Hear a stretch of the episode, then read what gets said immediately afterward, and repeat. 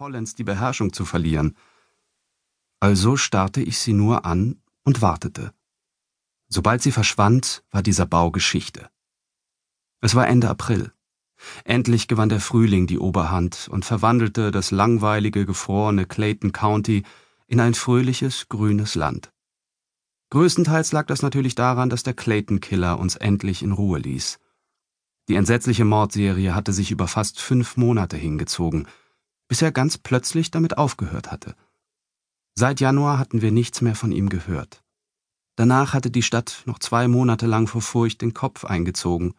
Alle hatten abends Türen und Fenster verrammelt und sich am Morgen kaum getraut, den Fernseher einzuschalten, weil sie fürchteten, in den Frühnachrichten schon wieder eine verstümmelte Leiche zu erblicken. Doch es war nichts weiter geschehen. Und so hatten wir allmählich die Überzeugung gewonnen, dass es wirklich vorbei war und dass wir keine Leichen mehr wegräumen mussten. Die Sonne stieg höher, der Schnee schmolz und die Menschen lächelten wieder. Wir hatten es überstanden. Seit einem Monat breitete sich in Clayton so etwas wie verhaltene Zuversicht aus.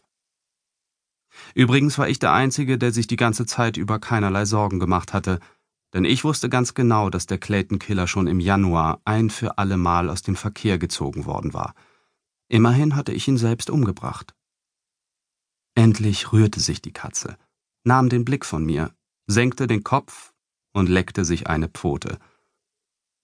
Reglos stand ich da und hoffte, sie würde mich irgendwann einfach vergessen und nach draußen laufen, um Mäuse zu fangen oder so. Katzen gehen ja angeblich nachts auf die Jagd, und auch diese musste früher oder später mal etwas fressen. Schließlich zog ich meine Uhr aus der Hosentasche, eine billige Armbanduhr, von der ich die Plastikriemen abgerissen hatte, und vergewisserte mich noch einmal, wie spät es war. Fünf nach eins. Das brachte doch nichts. Das Gebäude war vor vielen, vielen Jahren als Nachschublager für eine Baufirma errichtet worden, Damals, als das große Sägewerk noch neu war und die Leute noch dachten, aus Clayton County könne mal etwas werden. Dazu war es jedoch nicht gekommen. Das Sägewerk hatte irgendwie überlebt, aber die Baufirma hatte nur Verluste gemacht und den Laden bald wieder geschlossen. In den Jahren danach war ich nicht der Einzige gewesen, der das aufgegebene Gebäude benutzt hatte. Die Wände waren mit Graffiti beschmiert. Auf dem Boden lagen leere Bierdosen und Verpackungen herum. Hinter ein paar Paletten hatte ich sogar eine Matratze entdeckt, wahrscheinlich der Unterschlupf eines Landstreichers. Ich fragte mich, ob der Clayton-Killer auch ihn erwischt hatte, bevor ich ihn ausgeschaltet hatte.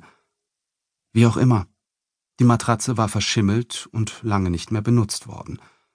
Vermutlich war den ganzen Winter über niemand hier gewesen. Als ich mir endlich die richtige Gelegenheit bot, bildete die schräg aufgestellte Matratze einen wichtigen Teil meines sorgfältig vorbereiteten Feuers. An diesem Abend konnte ich allerdings nichts weiter tun. Ich habe nämlich Regeln. Sehr strenge Regeln sogar. Und die allererste lautet Quäl keine Tiere. Die Katze hatte mich somit zum vierten Mal daran gehindert, das Lagerhaus niederzubrennen. Vielleicht hätte ich dafür sogar dankbar sein sollen, aber ich musste dringend etwas abfackeln. Irgendwann würde ich mir diese verdammte Katze schnappen und nein, ich würde ihr nichts antun. Ich würde nie wieder irgendjemandem irgendetwas antun. Tief durchatmen. Ich stellte die Flasche mit dem Benzin weg. Mir blieb nicht mehr genug Zeit, um auf die Katze zu warten. Vielleicht konnte ich wenigstens etwas Kleineres verbrennen, also schleppte ich eine hölzerne Palette nach draußen und ging wieder rein, um das Benzin zu holen. Die Katze war noch da. Sie hatte sich auf einem unregelmäßigen Flecken Mondlicht niedergelassen und beobachtete mich. Eines Tages, drohte ich ihr.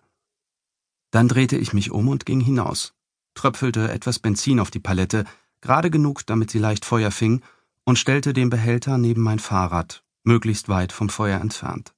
Immer an die Sicherheit denken. Die Sterne leuchteten hell, und der Wald schien sehr nahe, doch das Lagerhaus stand auf einer Lichtung aus Kies und totem Gras. Irgendwo hinter den Bäumen rauschte der Verkehr auf dem Interstate. Große Trucks und hin und wieder ein Auto. Ich kniete vor der Palette nieder, roch die Benzindämpfe und holte die Streichhölzer heraus. Die Mühe, die Bretter zu zerbrechen und ein richtiges Feuer